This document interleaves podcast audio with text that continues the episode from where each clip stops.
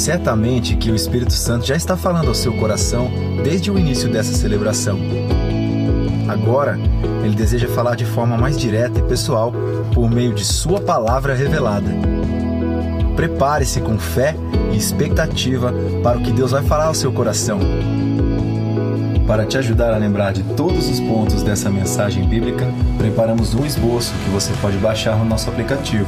Se você ainda não baixou, é só buscar na Apple Store ou no Google Play. Pronto, vamos receber com alegria a mensagem pela pregação bíblica de hoje.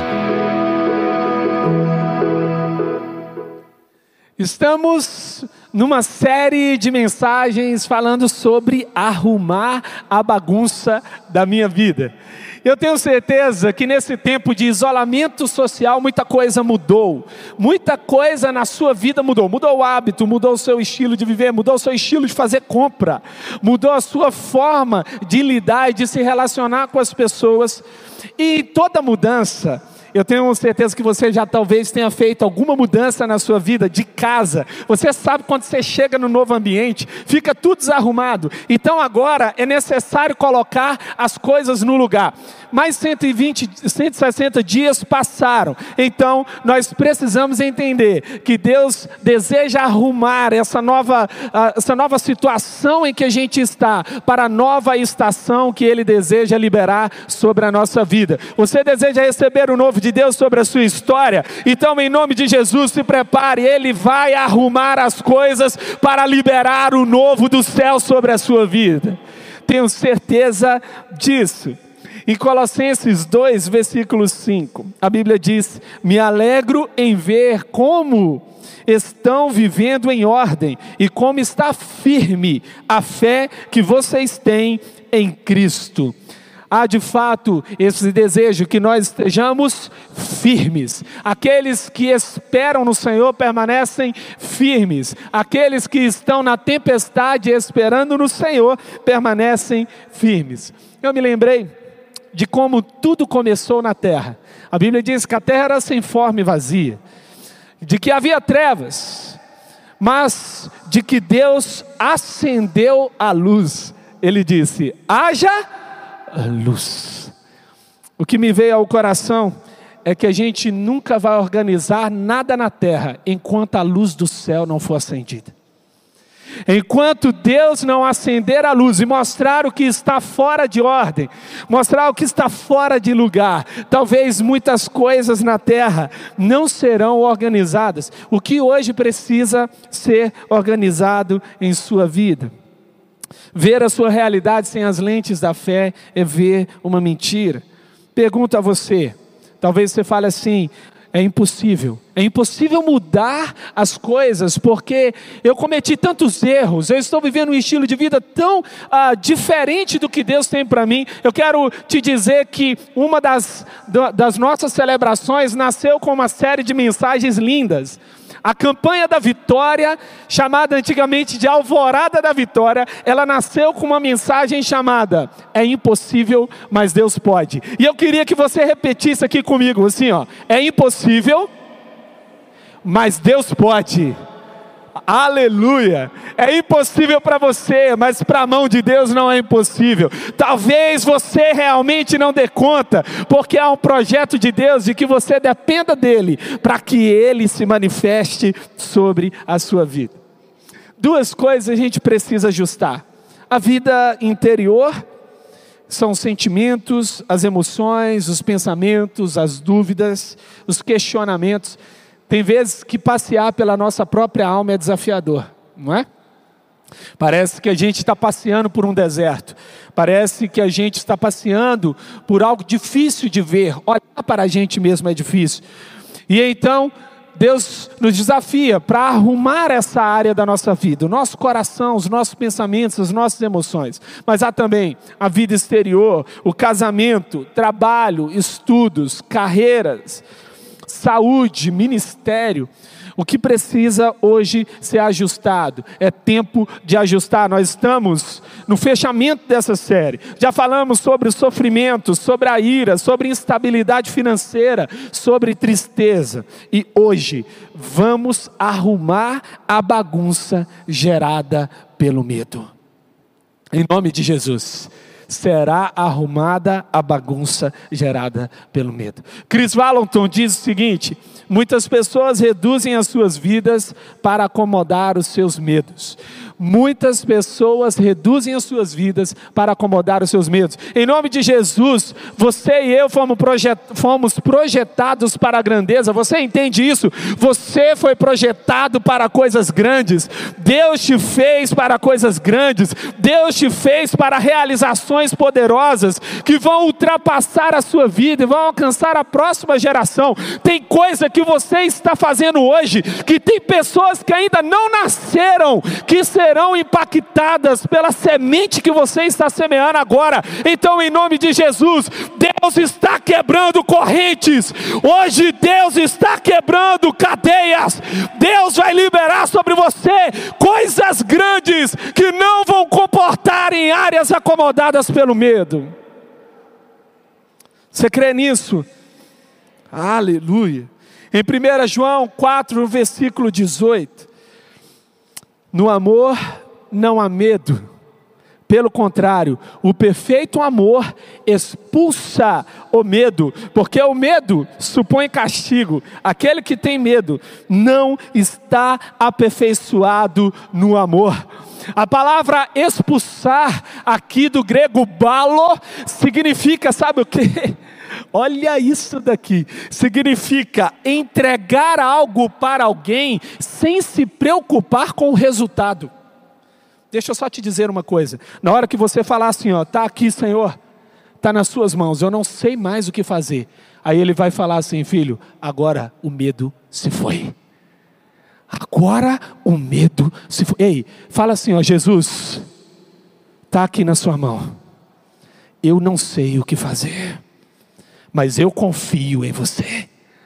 Aleluia, aleluia, ei, entrega na mão de Jesus, coloca na mão dele, na sua mão vai gerar temor, vai gerar medo, mas não há nada que seja maior do que aquele que é o Alfa, o Ômega, o primeiro, o último, o princípio e o fim. Ele estabelece o começo, ele é o caminho, ele é a palavra, ele é a vida. Para isso se manifestou o Filho de Deus para destruir destruir as obras do diabo. Para isso, Jesus Cristo se manifestou. Muitas vezes estamos com medo, porque a gente ainda está tentando controlar. O controle é o útero onde nasce o medo. O controle é o útero onde a gente faz nascer o medo. Nós não fomos projetados para controlar, nós fomos projetados para depender. Nós fomos projetados para depender. Em Provérbios 3, versículos 25 a 26, não terá medo da calamidade repentina, nem da ruína que atinge os ímpios, pois o Senhor será a sua segurança e o impedirá de cair em armadilha. Nós todos fomos pegos de surpresa pelo coronavírus. Nós todos, todo o planeta Terra foi pego de surpresa, ninguém esperava isso. Alguém esperava um planejamento para 2020 como está acontecendo? Não, nós não esperávamos. Mas nada pegou Deus de surpresa, nenhuma situação pegou Deus de surpresa. Deixa eu te falar uma coisa: acima das nuvens fechadas existe um céu aberto. Ei, Deus continua no governo. Deus continua no governo. O que está acontecendo na sua vida? Deus continua no governo. O que você está passando agora? Deus continua no governo. Quais são as suas lutas? Deus continua no governo. É impossível, mas Ele pode. Nada pode travar a mão de Deus. Agindo Deus, quem impedirá? Ninguém pode impedir a mão poderosa do Senhor. Mark Twain diz o seguinte: Coragem não é a ausência do medo, mas o domínio sobre ele. Coragem não é a ausência do medo, mas o domínio sobre ele. Max Lucado diz: todas as coisas boas e pequenas vêm do propósito de Deus e servem à sua boa vontade. Quando o mundo parece fora de controle, ele não está. Quando os senhores da guerra parecem estar no comando, eles não estão. Quando catástrofes ecológicas dominam o dia, não deixem que elas o dominem. Nosso pai diagnosticou a dor do mundo e escreveu o livro sobre o tratamento. Podemos confiar nele. Tudo vai dar certo no fim. Se ainda não deu certo, ainda não é o fim. Amém? Você crê nisso? Se ainda não deu certo, é porque ainda não é o fim. Em Salmo 118, no versículo 6, o Senhor está comigo, não temerei. O que me podem fazer os homens? Sabe, o medo, ele também, ele é uma expressão natural da nossa natureza humana. Existe, existem vários níveis de medo. O medo nem sempre é uma questão espiritual. O medo também envolve algumas situações, há, há, riscos iminentes, a sensação de que alguma coisa está prestes a acontecer. Isso pode gerar um certo medo, que é uma forma de preservar você. E eu quero falar aqui sobre os níveis de medo. O medo leve, ele leva você a ter apreensão. O medo moderado leva você à preocupação. O medo constante leva você à ansiedade. O medo intenso pode nos levar ao pavor. E o medo insuportável pode nos levar ao pânico. Então, existem níveis de medo. Segundo Craig Massey, Massey ele fala sobre seis categorias de medo: o medo da pobreza, o medo da crítica, o medo da perda do amor, de doença, da velhice e da morte. No geral, há dois tipos de medo e eu quero aqui falar um pouco sobre elas, sobre esses dois tipos com você. O medo normal, ele é esse mecanismo de defesa do homem. É um mecanismo de buscar essa defesa, essa autopreservação. Você está no volante e de repente algo aparece, você sente aquele medo e você, a reação natural é fazer com que você fique em estado de alerta. Você precisa identificar tudo o que está acontecendo e você sabe disso. Tem hora que essas situações te levam a um estágio de alerta tão grande que você vê detalhes no que está acontecendo e você reage de uma maneira extraordinária. Me lembro do meu pai, a, a gente viajava para o Espírito Santo, meu pai estava dirigindo e naquela época os filhos podiam dormir no porta-mala do carro. Você se lembra disso aí? Uma época em que os filhos dormiam no porta-mala do carro, colocava-se o colchão, eu e meu irmão dormindo no porta-mala do carro, o meu pai dirigindo uma Belina. E dirigindo a Belina nas estradas, eu morava em Minas Gerais, era uma estrada bem tortuosa e tinha resto de água e óleo, estava chovendo, então tinha água e óleo, e você sabe que água e óleo na pista é um perigo.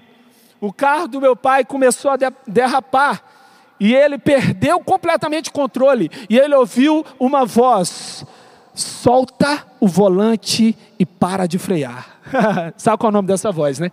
Se chama Espírito Santo de Deus. Naquela hora que ele parou, o carro parou, do lado de um abismo do lado de um abismo. Se você perguntar, vocês tiveram medo? O que é que você acha? Claro, é natural. É o instinto, instinto natural de preservação.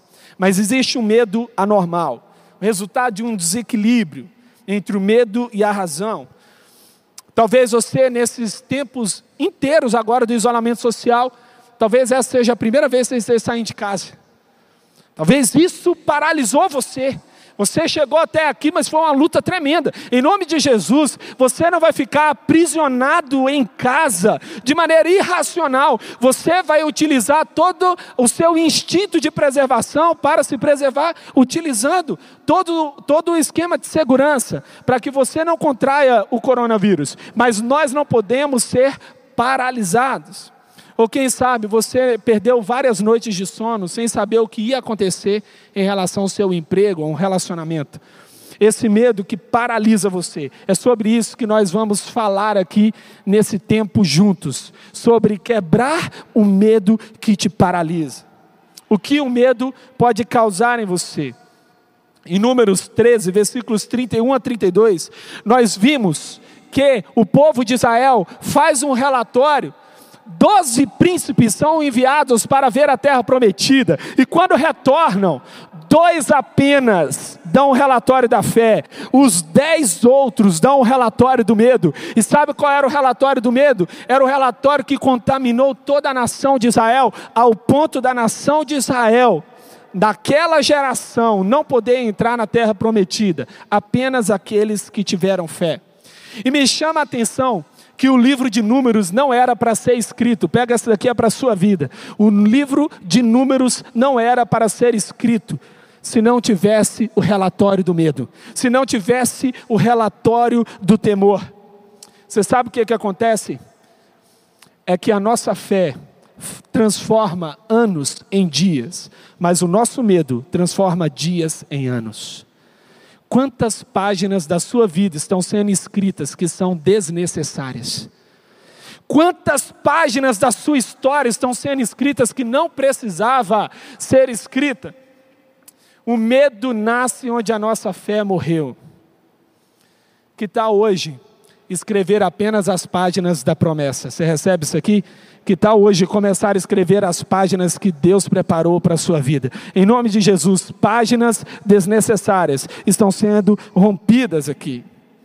O medo pode fazer com que você desista dos planos de Deus, desanime as pessoas ao seu redor, esqueça do cuidado e da grandeza de Deus, sofra com pressões espirituais, fique preso às mentiras, seja desobediente. Eu quero trazer alguns princípios espirituais na sua vida para você arrumar a bagunça gerada pelo medo. Primeiro princípio: reconheça as origens dos seus medos e converse com pessoas maduras na fé. A palavra de Deus vai dizer em Tiago 5, no versículo 16: Portanto, confessem os seus pecados uns aos outros e orem uns pelos outros para serem curados. A oração de um justo é poderosa e eficaz. Você não chegou até aqui sozinho, não é verdade? Eu olhei para ali e eu falei assim: meu Deus, não é uma coincidência. Estão ali quatro pessoas que são especiais na minha vida. As quatro são muito especiais. Amo vocês. Muito, muito.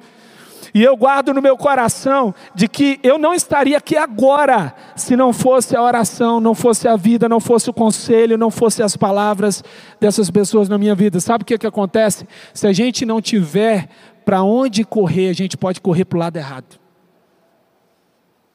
Se a gente não tiver relacionamentos sólidos, onde a gente pode ser a gente mesmo, chorar, onde a gente pode ser a gente mesmo, não acreditar, vai dar certo. A gente pode falar: olha, eu não estou aguentando. Quantas vezes a gente está se sentindo assim, mas a gente dá uma de super-homem, veste a capa e acha que vai dar conta. Em nome de Jesus, Deus não espera que a gente seja o super-homem, Deus não espera que a gente seja a pessoa extraordinária que a gente precisa ser, Ele só quer de nós dependência. Ele só quer de nós sinceridade, porque antes de ouvir a palavra que sai pela sua boca, Ele conhece o seu coração. Antes de tudo isso, quando eu era criança, eu me lembro que quando tinha tempestade em Minas Gerais, e tinha muitas, eu corria para o quarto dos meus pais. Na hora que as coisas apertam, para onde você corre? Na hora que a situação fica difícil, para onde, aonde você vai buscar ajuda? Irving McManus diz o seu melhor futuro está, está esperando nos seus relacionamentos mais profundos. Ei, o seu melhor futuro está te esperando nos seus relacionamentos mais profundos. Tem pessoa que Deus colocou na sua vida que vai te ajudar a chegar em lugares que você não poderia chegar sozinho. Ei, essa pessoa não chegou por acaso. Quando a gente expõe a luz, a cura é estabelecida. Em João 8, no versículo 32. Se vocês permanecerem firmes na palavra, verdadeiramente serão meus discípulos e conhecerão a verdade, e a verdade os libertará. A palavra conhecer significa nascer para. Na hora em que eu vivo a verdade, na hora em que essa verdade nasce na minha vida, na hora em que eu recebo essa verdade, a libertação se torna completa. Quando o amor avança, o medo recua. Amém? Você pode repetir? Quando o amor avança, o medo recua. Segundo princípio, oponha-se aos espíritos malignos que geram confusão interior. Em 1 Pedro 5, no versículo 7 a 8, lancem sobre ele toda a sua ansiedade, porque ele tem cuidado de vocês. Sejam sóbrios e vigiem. O diabo, o inimigo de vocês, anda ao redor como um leão, rugindo e procurando a quem possa devorar. Temos aprendido com nosso pai espiritual, pastor Carlito, que o medo é o espírito. Se tem uma coisa que eu aprendi, é que a ansiedade é gerada pelo medo. E nós vimos aqui, ansiedade é medo.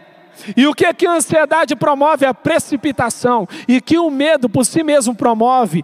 Travar você. Então, pessoas que são movidas pela ansiedade tomam decisões precipitadas. E pessoas movidas pelo medo são paralisadas. Aceitar a atmosfera de ansiedade é aceitar uma agenda que não vem do céu. Em nome de Jesus. O dia de amanhã não pertence a gente, pertence a Ele. Amém? O medo não vai mais paralisar você. Talvez hoje você esteja com várias dúvidas sobre o que vai acontecer. E eu acredito nisso, que há lacunas em coisas que a gente precisa saber, mas Deus não informa tudo. Sabe por quê? Porque toda promessa de Deus é um convite de fé. Onde eu não sei, eu tenho que crer. Ei, se você não está sabendo, é porque esse é o espaço eterno para você crer no caráter bom de Deus. É o espaço eterno que Deus falou: olha, é só o relacionamento comigo que vai te garantir chegar até ali. É só o relacionamento comigo que vai te garantir chegar aonde eu te prometi. E nós vamos para o terceiro princípio. Confie que Deus Pai será o seu protetor e provedor no futuro.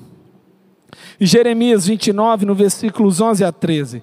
Pois sou eu que conheço o plano que tenho para vocês, diz o Senhor planos de fazê-los prosperar e não de lhes causar dano, planos de dar-lhes esperança e um futuro. Então vocês clamarão a mim, virão orar a mim, e eu os ouvirei. Vocês me procurarão e me acharão quando me procurarem de todo coração.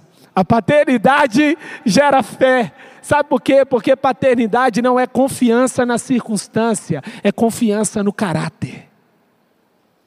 Quando nós cremos, nós estamos confiando no caráter. Eu me lembro de uma história. Assim que eu cheguei na igreja em 2010, em 2011, nós tivemos um desastre natural no Rio de Janeiro, deslizamento de terra. Alguém se lembra aí dessa época? Teve muito deslizamento de terra e muita gente morreu. A nossa igreja enviou pessoas para várias cidades da Serra para a gente uh, ver como a gente poderia ajudar. E eu vi uma história impactante. Pensa numa história que me impactou. Era uma seguinte situação: a gente precisava chegar até uma igreja que estava no topo da montanha, então não dava para chegar até a igreja de carro. A gente teve que parar o carro e subir andando sobre os destroços do deslizamento. E quando a gente chegou no alto da igreja, a parte do fundo da igreja já não existia mais, porque o deslizamento de terra levou a parede do fundo. E a gente ia andando e chegava próximo da parede do fundo, a gente via só terra lá embaixo, porque era lá no alto, a gente só via terra lá embaixo. E uma coisa chamou a atenção: tinha apenas uma casa.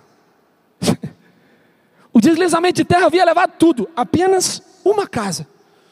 E o pastor contou para a gente o que aconteceu. Ele falou: ali mora o irmão tal da nossa igreja. Ele tem setenta e poucos anos. Ele e a sua esposa estavam dormindo. Quando ele começou a ouvir um barulho gigantesco. E então ele abre a porta de casa e vê um rio de terra levando carros, levando casas, farol apontando para cima. Um, um absurdo. Ele fechou a porta, voltou para o quarto e disse assim: mulher, o mundo está acabando. Que cenário. Você sabe o que, é que eles começaram a fazer? Eles dobraram os joelhos e começaram a orar. Ei, ei, presta atenção nisso aqui. Eles oraram a única casa que ficou em pé. Eu quero declarar aqui sobre a sua vida.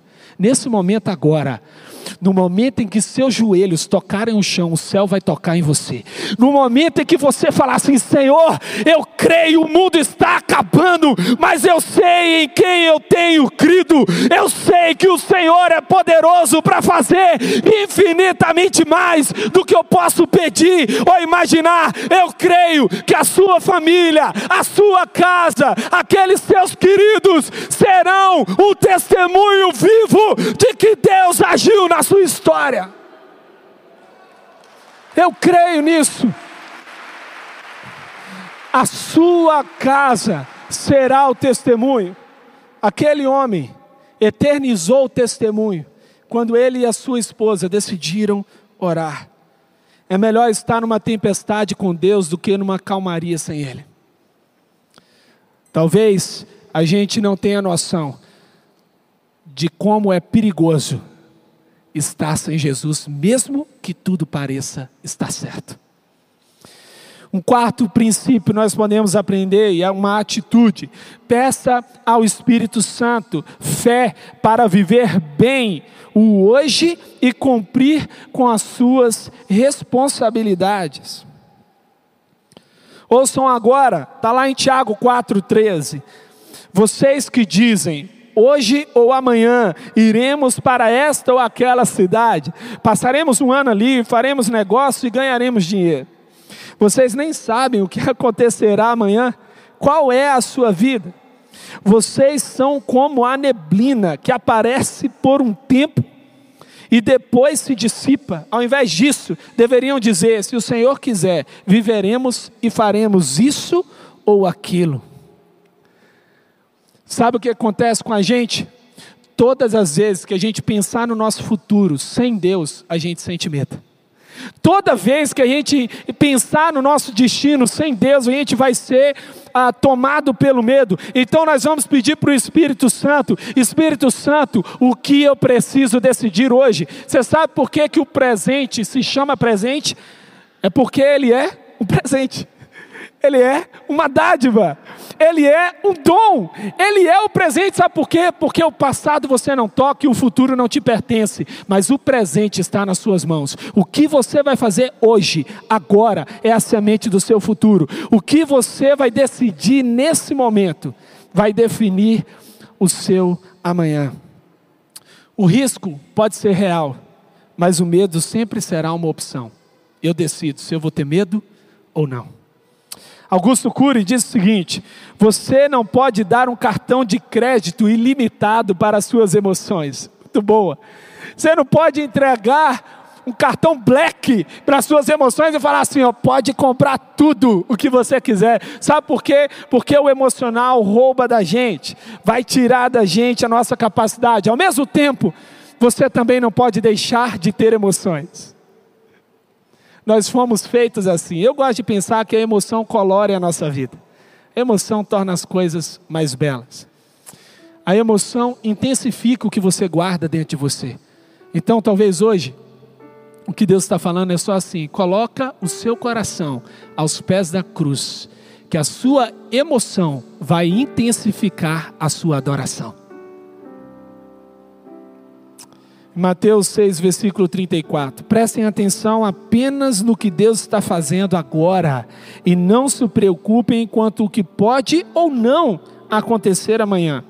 Quando depararem com uma situação difícil, Deus estará lá para ajudá-los. Um quinto e último princípio e atitude: não seja dominado pelo medo da morte. Em Hebreus 2, versículo 14 e 15. Ele, Jesus, também participou dessa condição humana, para que por sua morte derrotasse aquele que tem poder da morte, isto é, o diabo, e libertasse aqueles que durante toda a vida estiveram escravizados pelo medo da morte. É fato, sem a fé em Jesus, somos escravizados pelo medo da morte. Nós não podemos determinar a quantidade de dias, não é verdade? O ser humano busca muito o segredo da longevidade. Ou seja, como esticar os meus dias, mas ainda não aprendeu a viver um minuto. Do que adianta esticar o dia, se até aqui eu não soube viver os anos que eu estou vivendo? A melhor forma que a gente pode viver não é na sua extensão, mas na sua profundidade. A melhor forma de viver é entender que cada dia é um presente, é entender que a cada momento há um presente de Deus. E em relação à morte, um dia vai chegar ou talvez, se Jesus voltar antes, nós seremos arrebatados aos ares. Alguém espera aí, está com expectativa do retorno de Jesus? Maranata, aí vem Jesus, ele em breve voltará. E quando o anjo tocar a trombeta, nós seremos arrebatados com eles. Sabe por quê? Porque a nossa expectativa é o retorno do Rei dos Reis, Senhor dos Senhores. Aqueles que têm a sua fé baseada em Jesus sabem que a morte não segurou Jesus e nem a morte vai segurar a gente. Você pode passar por alguns momentos de medo, mas você não pode ser dominado por ele. Talvez hoje alguma coisa esteja dominando seu coração, esteja travando a sua vida. Eu quero fechar aqui lendo esse versículo tão poderoso. Segundo Timóteo 1, no versículo 7. Pois Deus não nos deu espírito de covardia, mas de poder, de amor e de equilíbrio. Uau! Poder, amor e equilíbrio. Ele não nos deu espírito de covardia. Veja, talvez esse versículo poderia ser lido assim: Pois Deus não nos deu o espírito de medo, e sim o poder do seu espírito, deu-nos o seu amor e uma atmosfera de estabilidade. Sabe?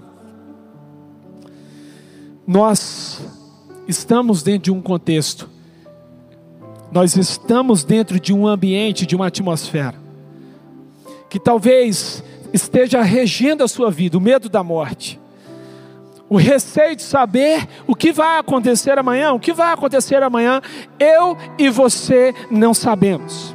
Sabe por quê?